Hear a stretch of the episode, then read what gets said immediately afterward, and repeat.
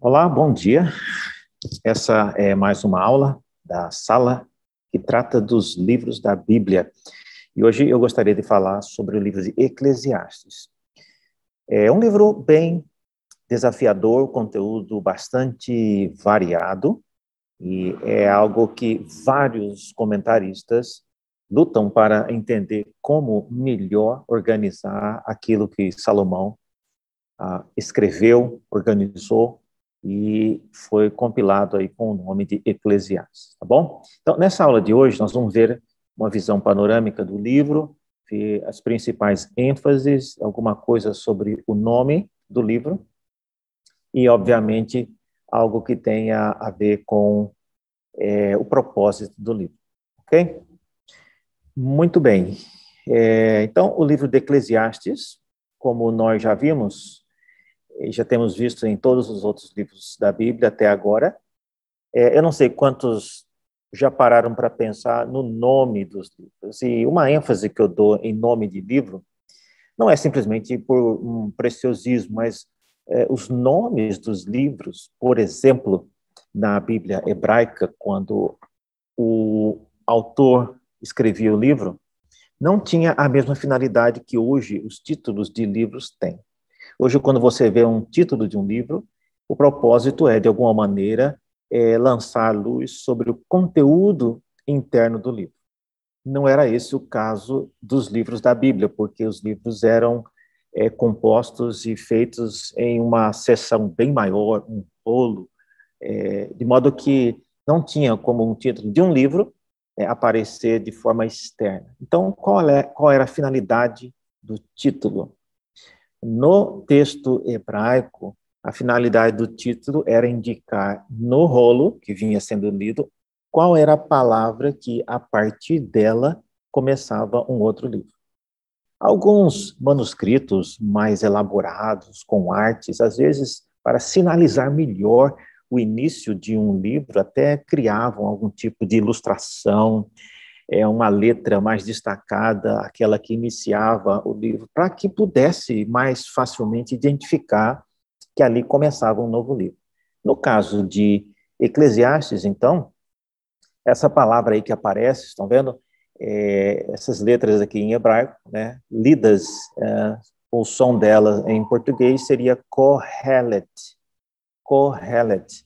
Esse é o nome, então, dado ao livro de Eclesiastes. Bom, e nem a tradução dessa palavra aparece na própria no próprio texto em português, né? As palavras do em português na versão Almeida atualizada apareceu pregador.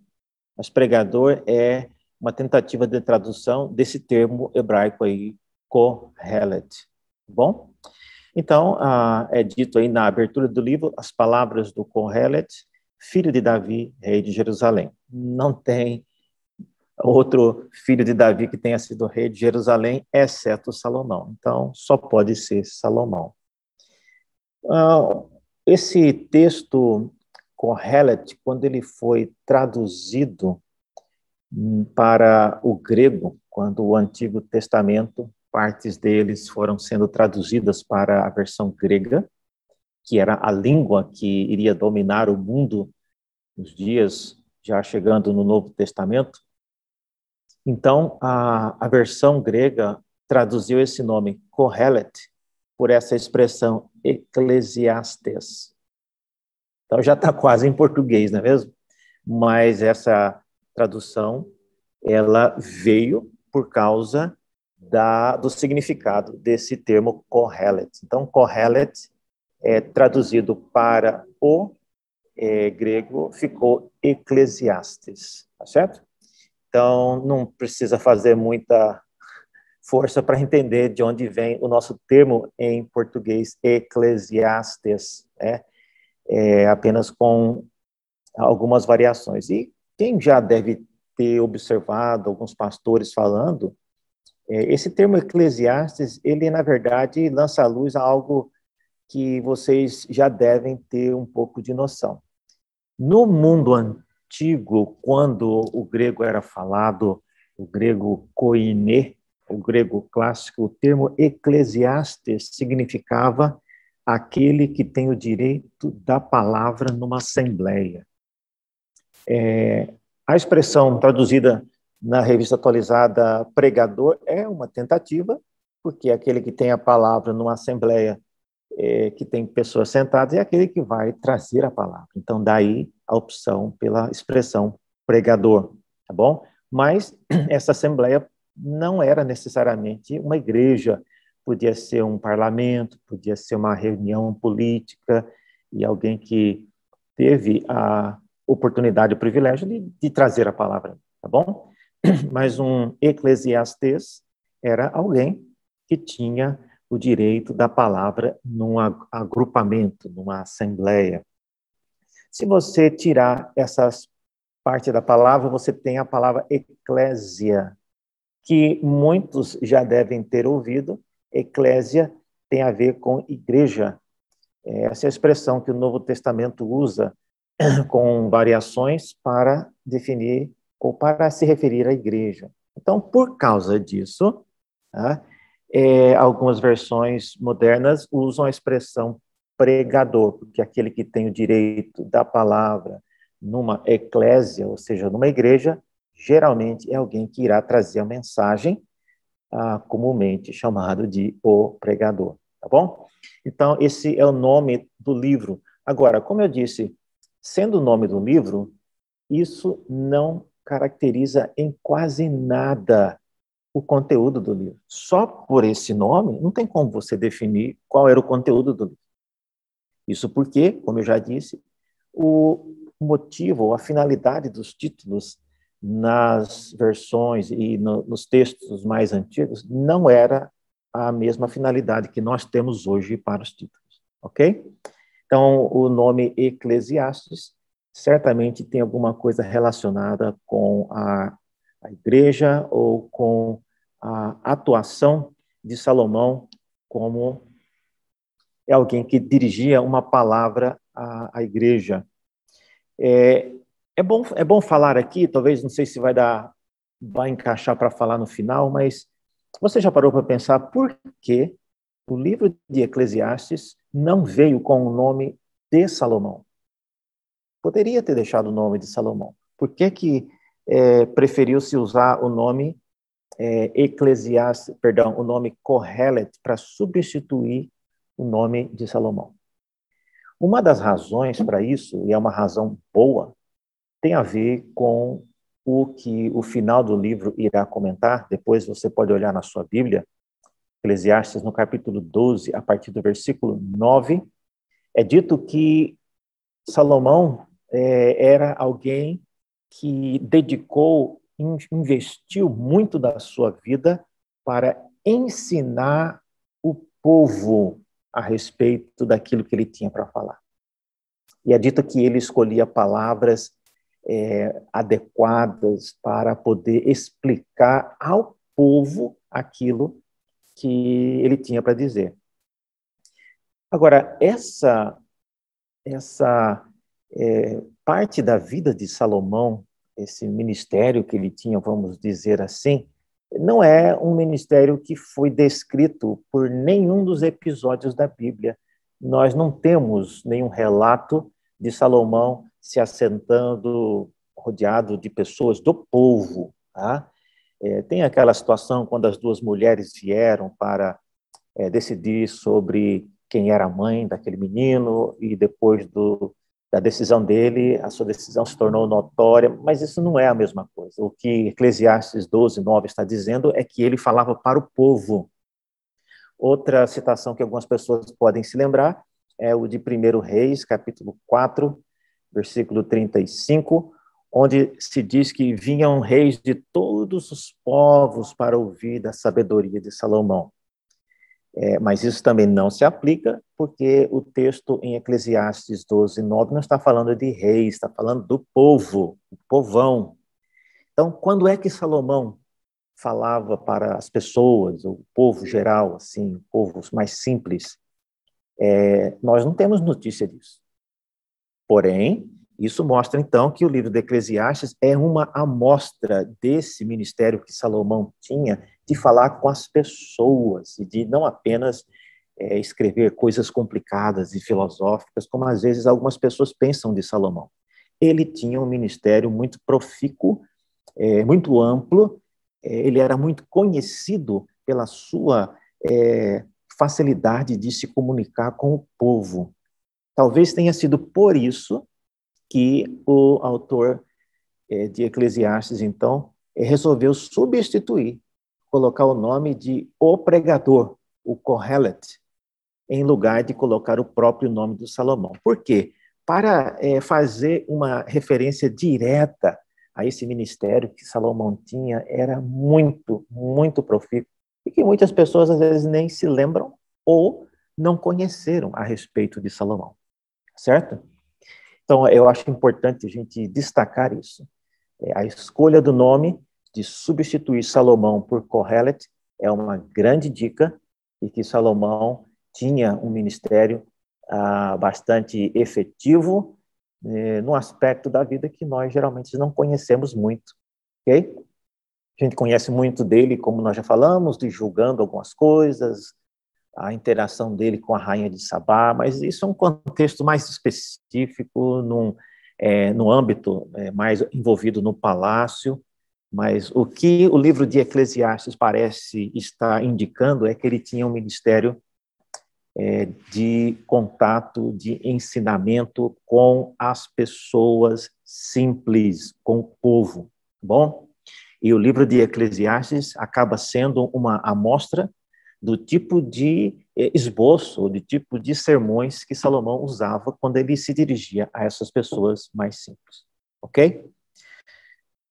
Muito bem. É, tendo falado sobre o livro, é, vamos falar um pouco agora sobre é, algumas características do conteúdo do livro. Uma coisa importante a se observar sobre o conteúdo do livro é que o conteúdo do livro é apresentado é, por esse pregador, que é o próprio Salomão. Ele está falando sempre na primeira pessoa. Eu, o pregador, fiz isso, fiz aquilo. Então, é, essa essa parte que está destacada de azul, que é a maior parte do livro, eu diria 99% do livro, são as palavras de Salomão, onde ele fala sempre na primeira pessoa. É, então, Eclesiastes 1,12, por exemplo, você vai ver claramente ele falando isso. Ah, no início do livro, os primeiros dois versículos, é, tem alguém que apresenta o livro dirigindo-se a Salomão como alguém na terceira pessoa. É dito aí, palavra do pregador, filho de Davi, rei de Jerusalém. Vaidade de vaidade, diz o pregador. Então, pelo que você está vendo aí, é, quem está falando nesse momento aí, nesse quadro é, vermelho, não é o próprio Salomão, mas ele está falando sobre Salomão. Ele está apresentando o livro. Então, o conteúdo do livro, é, esses primeiros dois versículos, são palavras de alguém que Deus usou para dar a forma final no livro de Eclesiastes. E aí, essa apresentação, esse título, que é muito comum nos livros da Bíblia, nos livros proféticos, por exemplo, é dito muito, profecia de Joel, uh, que ele recebeu em tal, em tal ocasião. Aí começa-se as palavras do profeta. Então, aqui também, o, é, o livro inicia com esse comentário, que é alguém que Deus usou para dar a forma final no livro. E a partir do versículo 9, como eu falei já, você verá também essa pessoa que Deus usou para dar a forma final do livro, volta a aparecer e ele faz alguns comentários, não é mesmo? É, o pregador, além de sábio, ainda ensinou ao povo o conhecimento. Tá então, é aí nesse ponto em diante, versículo 9 até o 14, que vemos essas palavras do é, autor final ou da pessoa que Deus chamou para dar a forma final no livro. Essa pessoa não é Salomão, é outra pessoa distinta, mas ela é uma pessoa inspirada por, pelo Espírito Santo que Deus usou para dar a forma final no livro. Então, é, essa é uma visão do livro como um todo, né? somente separando essa conclusão e essa introdução. Né? A introdução são dois versículos e a conclusão são é, 13 versículos, tá certo? Ah, com respeito a uma pequena aparição no versículo 27 do capítulo 7, o, quando o, era, o Salomão vem falando, mas há uma referência aí bem rápida é, feita a ele na terceira pessoa, e assim diz o pregador. Mas fora isso, todo o conteúdo da parte central aí, ela é um conteúdo do próprio Salomão, e ele falando na primeira pessoa. Bom, resumindo isso aqui, gente, quem escreveu o livro? Salomão escreveu 99% do livro. Alguém ah, que conheceu, inclusive, esse ministério dele, é, de falar ao povo, foi quem deu essa introdução inicial e deu esse fechamento final, tá bom? É, não, não, necessariamente o próprio Salomão. Sobre o conteúdo do livro, o que, que o livro é? Primeira coisa que eu gosto de enfatizar é que o livro, ele, o próprio livro diz né, que ele é um esquadrinhamento. Tá?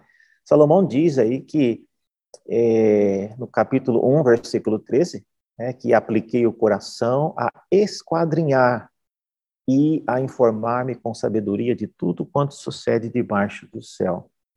Então, o, o, livro de Eclesiastes é um trabalho de esquadrinhamento, de mapeamento das experiências humanas e das situações que o próprio Salomão descreve, que ele fez experiências para saber no que daria.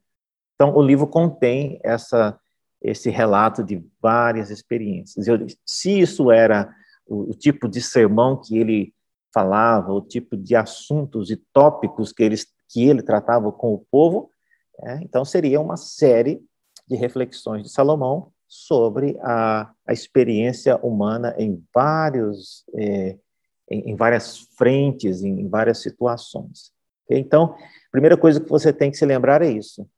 É, o livro de Provérbios ele é um exemplo de um mapeamento, de um esquadrinhamento da existência humana.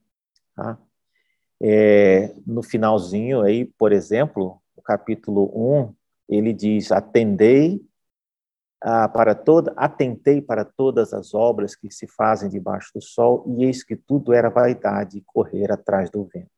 Então, é isso que ele chama de esquadrinhamento. Ele faz uma, uma, um mapeamento de uma experiência humana. E quando eu falo experiência humana, é o seguinte: é, o que acontecerá, como ele vai falar, se eu me envolver com as riquezas, com a bebida e tudo isso, no que vai dar?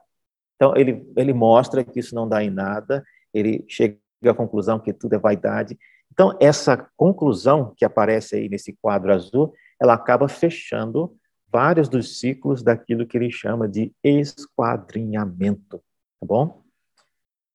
Uma outra coisa que eu vejo sobre o livro de Eclesiastes é a, qual é o problema que ele está lidando com ele problema que aparece no livro, e eu acho importante a gente frisar, é quando Salomão usa essa expressão tudo.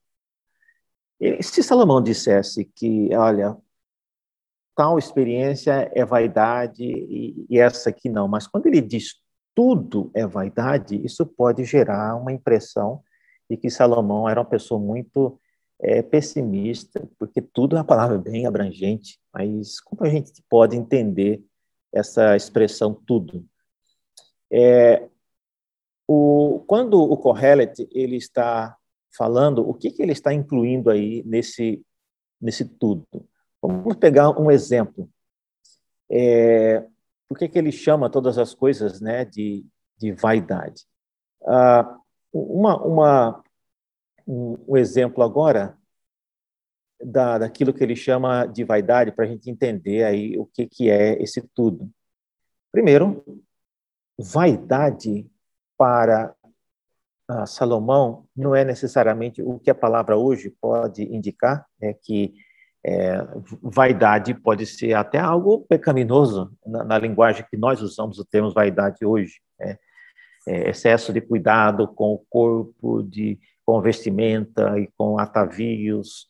É, mas vaidade, o termo vaidade, é, na Bíblia hebraica e no mundo antigo, tinha a ver com algo incompreensível. Esse era o primeiro significado, não é só esse. Mas Salomão, observando várias coisas que aconteceram, por exemplo, o fato de aquilo que ele trabalhou para conseguir, no capítulo 2 ele fala sobre isso, fala que o trabalho é vaidade, mas por que, que ele fala isso? Porque ele observa que todo o empenho, todo o esforço que ele teve para construir alguma coisa vai passar para um filho, vai passar para um genro, vai passar para alguém depois dele que não trabalhou nem para merecer e também não está dando muita importância àquilo que é, ele gastou a sua vida construindo. E na, nessa observação, ele chega à conclusão que vaidade é você tentar agir de tal maneira que você tenta impedir que esse todo o seu patrimônio, tanto cultural como financeiro, passe para alguém que você acha que não merece. É, não tem como. E ele chega à conclusão que é vaidade você tentar interromper esse ciclo que é inevitável. E porque mais cedo ou mais tarde nós morreremos e não terá como nós mantermos tudo isso que a gente fez, é, vai ter que inevitavelmente passar adiante. Então, a conclusão dele é a seguinte: é, é melhor você já trabalhar pensando nisso. O que você tem, o que você fez, o que você juntou, e irá passar a, para alguém depois de você. Se você gosta disso ou não, não faz diferença. Se a pessoa ela merece ou não, não faz diferença. Vai passar. Não, não é uma escolha, tá bom? Tentar lutar contra isso, ele diz, é vaidade. Outra coisa que a palavra vaidade significa, e eu estou falando dessa palavra porque ela aparece muito no livro, tá? Muito, e às vezes de maneira repetida, vaidade da vaidade, tudo é vaidade. Ele repete isso muito no livro. Outra coisa que vaidade significa é algo efêmero, algo que não dura para sempre, algo cuja consistência, cuja existência, ela é passageira.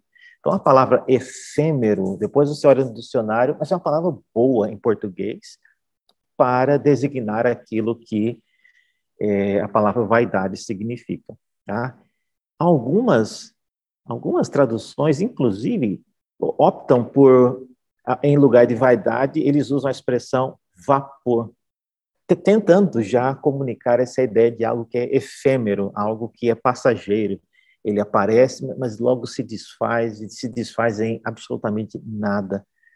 Uh, Salomão percebe que muitas coisas que ele lutou para conseguir acabavam, na visão dele e na linguagem dele, representando a, o esforço de correr atrás do vento, ou seja, você está correndo atrás de nada. Ah, o vento, ele corre, ele circula ao redor da Terra e correr atrás do vento é você andar em círculos e não tem muito valor. Então, essa é uma das definições de, do que ele chama de algo é, de vaidade.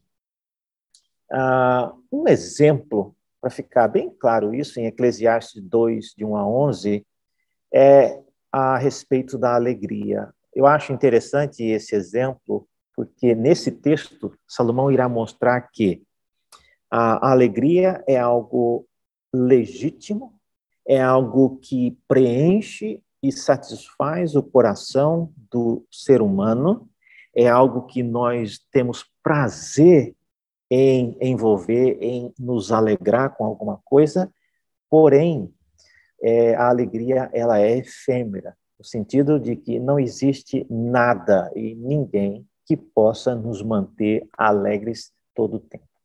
Ninguém e nada. Exceto, obviamente, é, o nosso Deus, mas é, isso ele observa que é uma vaidade, você tentar viver acreditando que a vida será só a alegria, ou que alguma coisa ou que alguém poderá sempre te manter nesse estado de gozo, de alegria.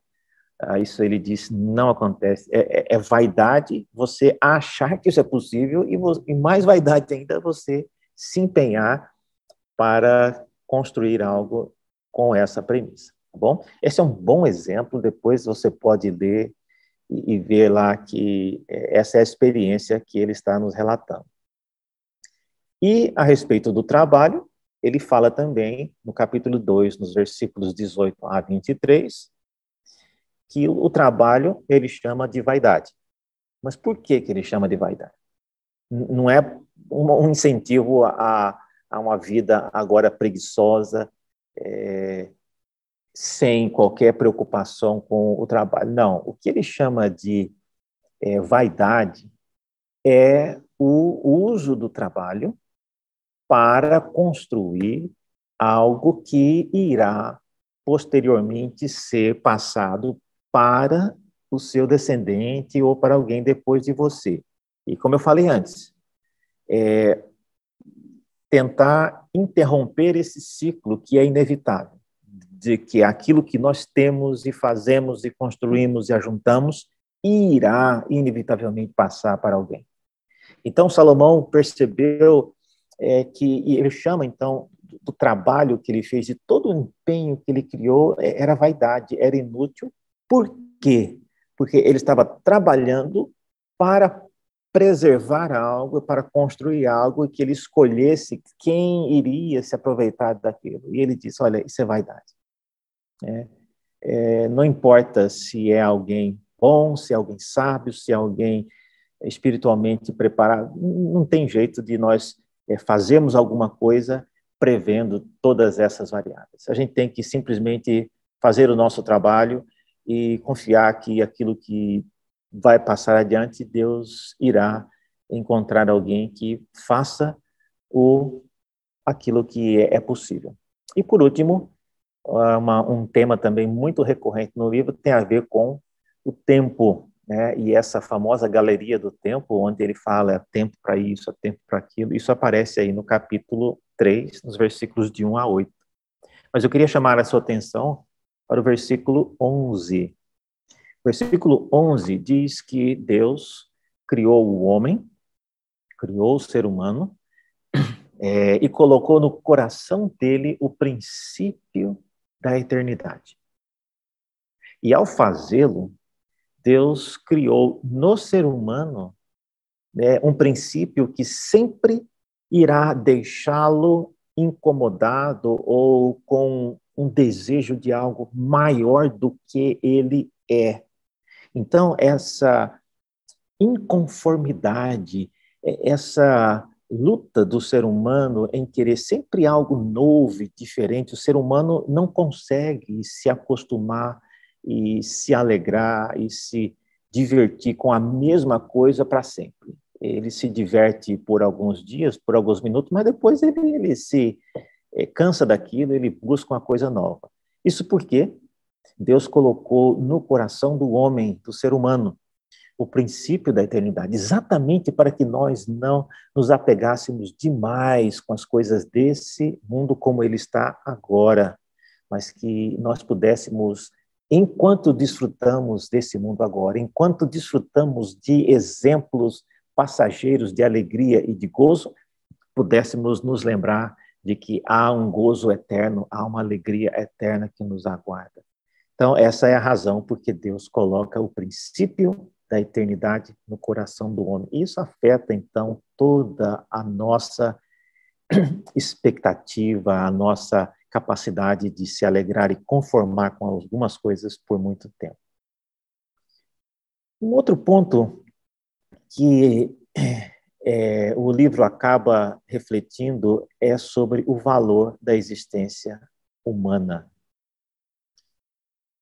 Eu coloquei essa imagem aí porque é, ela reflete, às vezes, a, a, maneira como algumas pessoas, de maneira extremada, é, buscam, é, de alguma maneira, encontrar o sentido e o valor para a vida. E quando eu observo pessoas que, é, de maneira tão, é, às vezes, sem uma razão muito específica, né, acabam é, enchendo o corpo de, de vários adereços. E, e o, o que eu estou mostrando aqui é exatamente para levantar essa pergunta: o que exatamente nós estamos querendo?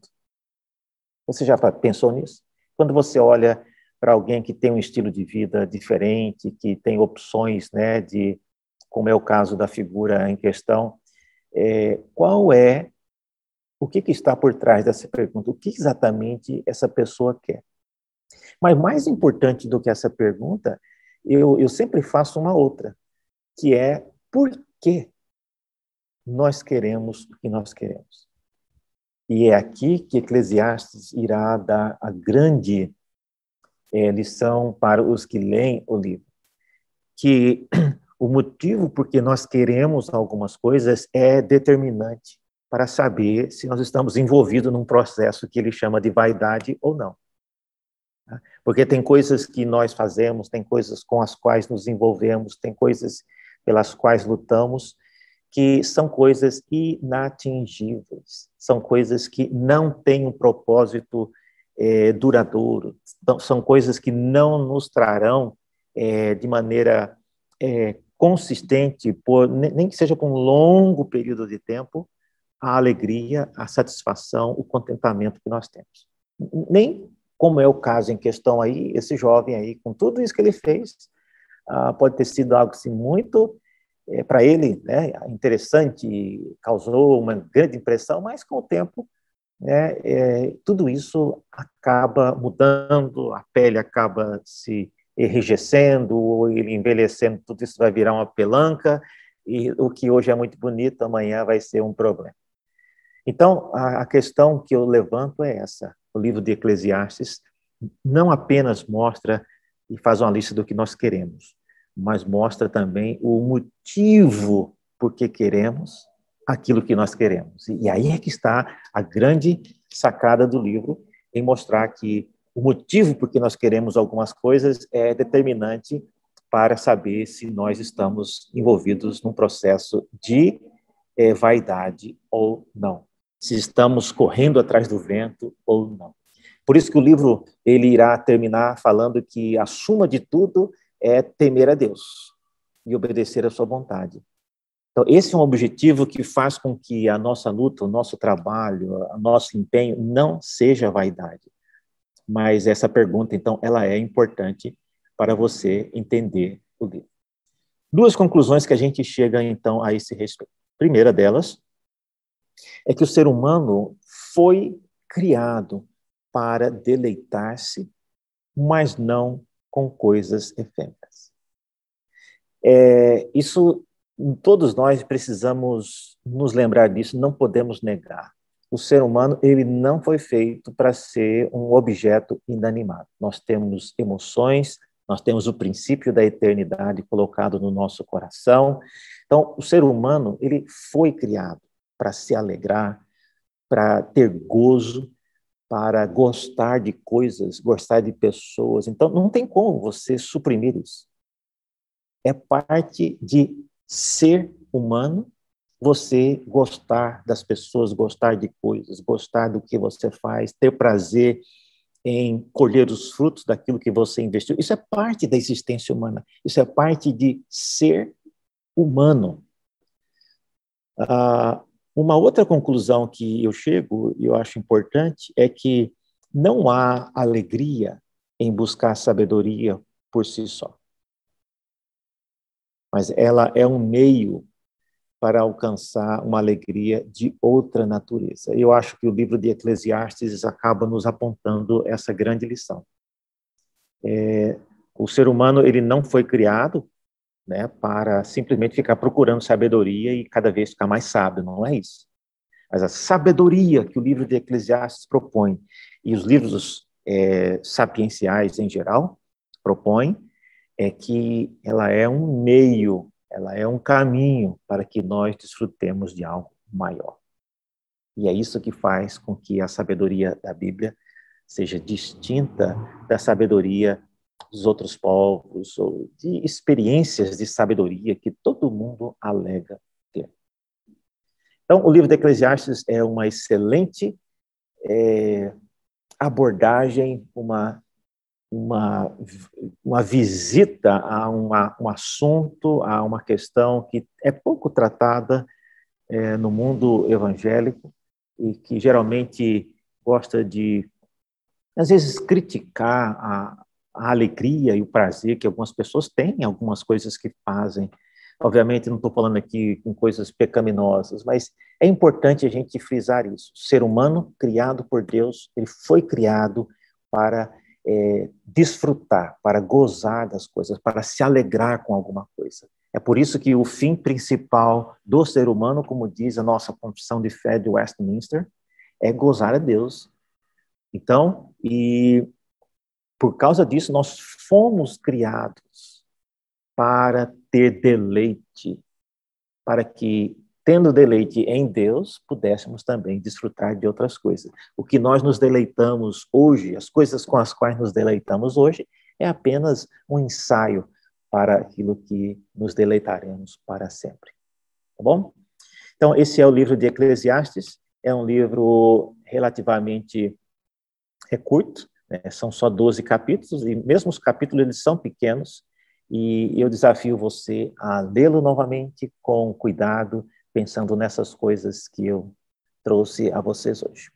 Que Deus abençoe a sua vida, tenha um excelente domingo e continue na sequência desses livros da Bíblia. Amém. Deus abençoe.